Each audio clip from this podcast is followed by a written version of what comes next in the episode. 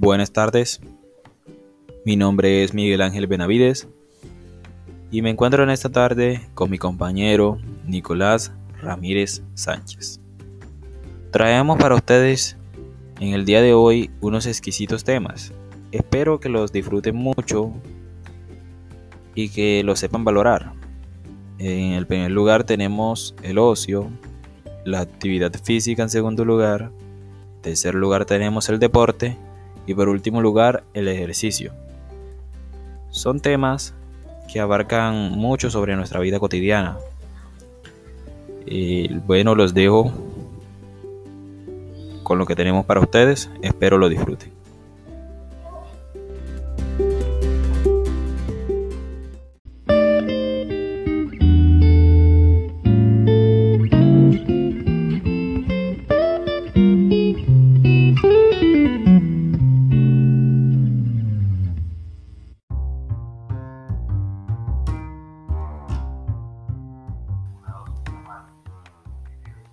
Ocio. Comúnmente se llama ocio al tiempo libre, que se dedica a actividades que no son ni trabajo ni tareas domésticas, y que pueden ser consideradas como recreativas. Es un tiempo recreativo que se usa a discreción. Es diferente al tiempo dedicado a actividades obligatorias o esenciales, como comer, dormir, hacer tareas vinculadas a cierta necesidad las actividades de ocio se hacen en tiempo libre y no por obligación. La distinción entre las actividades de ocio y las obligatorias no es estricta y dependen de cada persona. Así, estudiar, cocinar o hacer música puede ser ocio para unos y trabajo para otros, pues pueden realizarse por placer como por su utilidad a largo plazo y o eventual ganancia económica. El ocio se puede emplear en actividades motivadoras y productivas. Por otro lado, el ocio en la antigua Grecia era considerado el tiempo dedicado, principalmente por filósofos, a reflexionar sobre la vida, las ciencias y la política. Ahora les hablaré un poco de los tipos de ocio.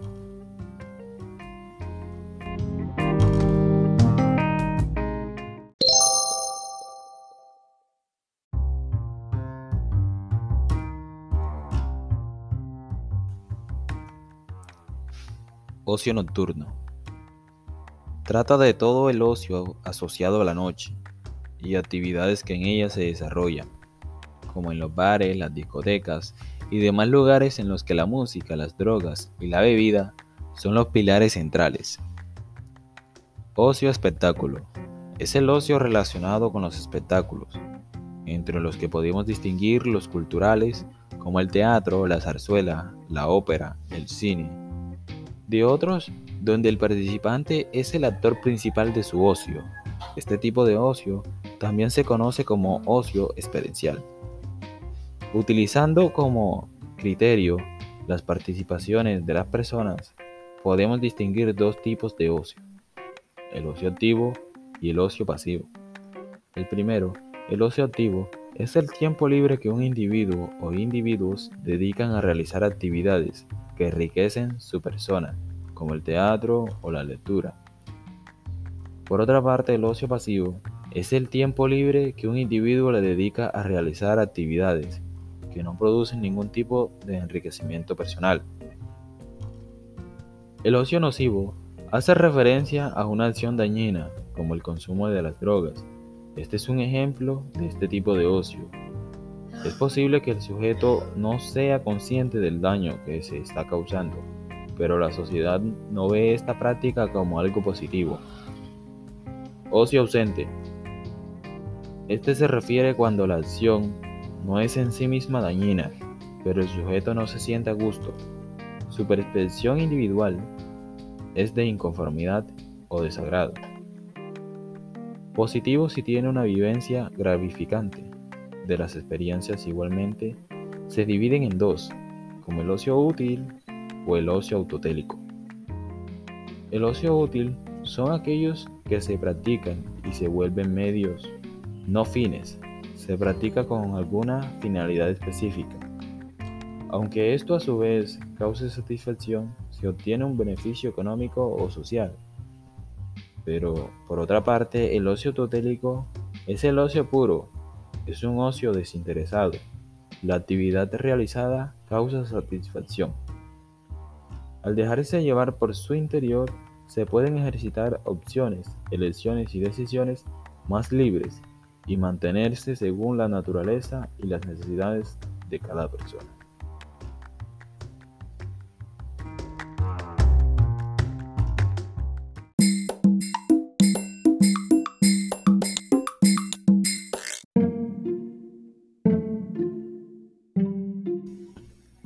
Ahora hablemos un poco de actividad física.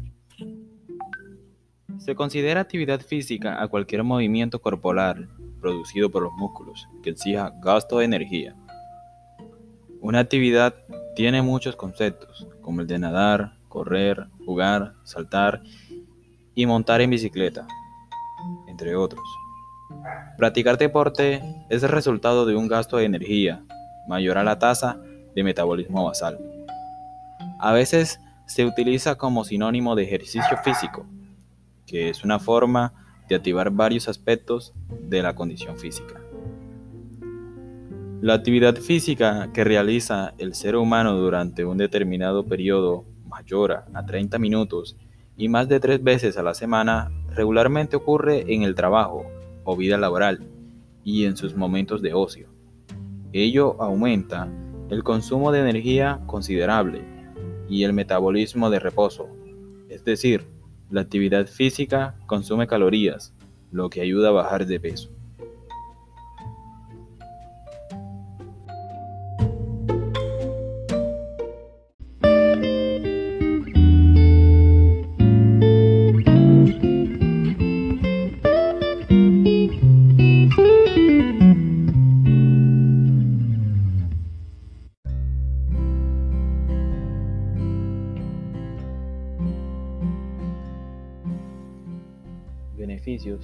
Los cuales nos ayuda la actividad física. La actividad física regular se asocia a menor riesgo de enfermedad cardiovascular, enfermedad coronaria, accidente cerebrovascular, mortalidad cardiovascular, aumento de la elasticidad y movilidad articular, mayor coordinación, habilidad y capacidad de reacción.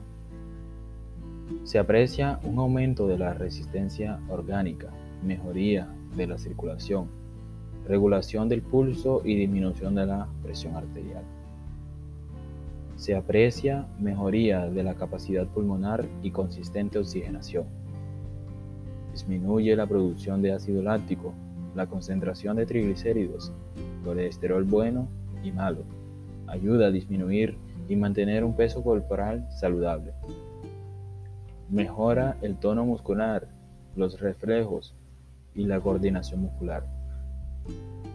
Mejora el funcionamiento intestinal y ayuda a prevenir el cáncer de colon. Incrementa la fuerza, el número de determinaciones sanguíneas en el músculo esquelético, entre otros beneficios.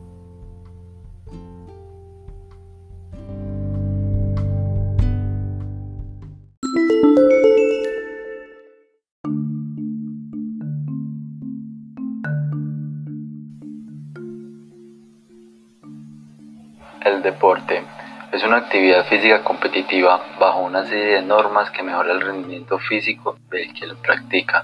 Unos ejemplos de este son los juegos reglamentarios, como pueden ser el fútbol, el baloncesto, el tenis, el béisbol, etc.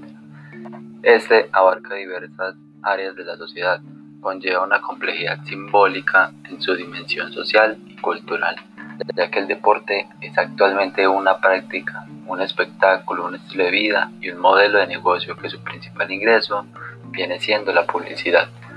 Los tipos de deporte generalmente pueden ser de combate, de bola, atléticos y mecánicos, o los que son en, o los que son en contacto con la naturaleza. Los beneficios del deporte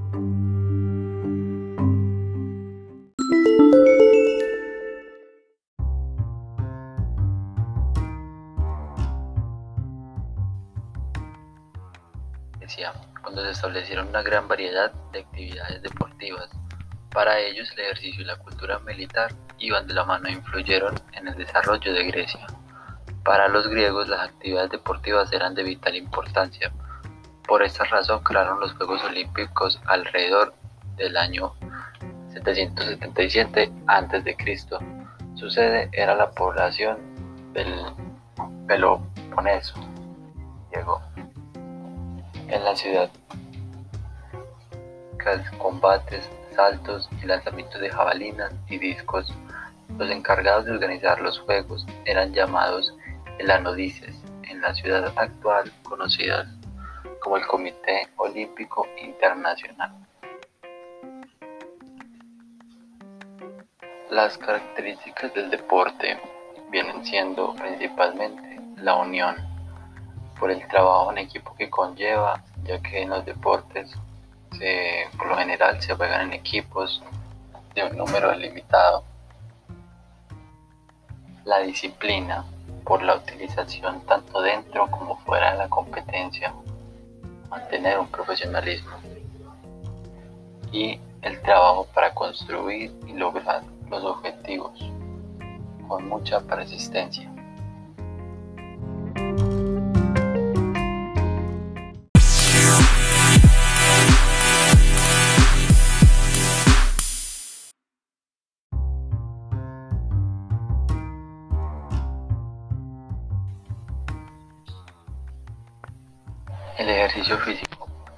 Actividad planificada, estructurada y repetitiva cuyo fin es mantener y mejorar nuestra forma física, entendiendo por forma física el nivel de energía y vitalidad que nos permite llevar a cabo las tareas cotidianas habituales, disfrutando activamente de nuestro ocio, disminuyendo las enfermedades derivadas de la falta de actividad física y desarrollando al máximo nuestra capacidad intelectual.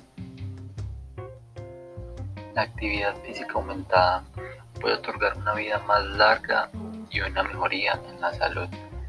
El ejercicio ayuda a prevenir las enfermedades del corazón y muchos otros problemas.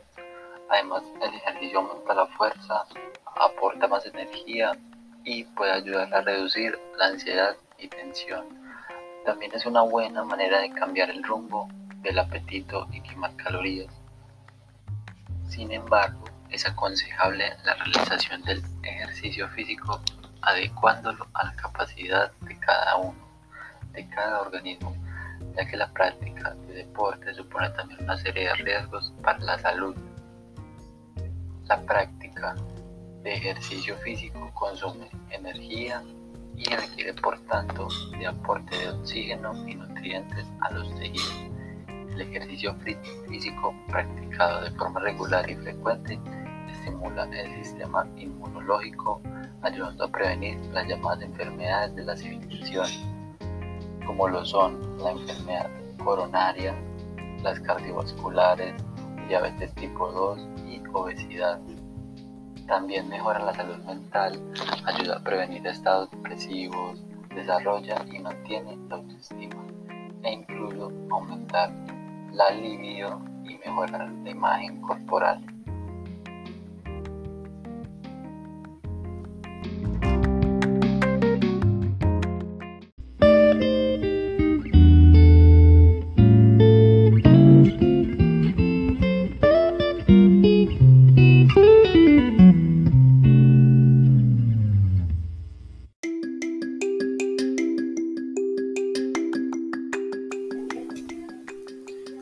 Por hoy compañeros, espero les haya agradado.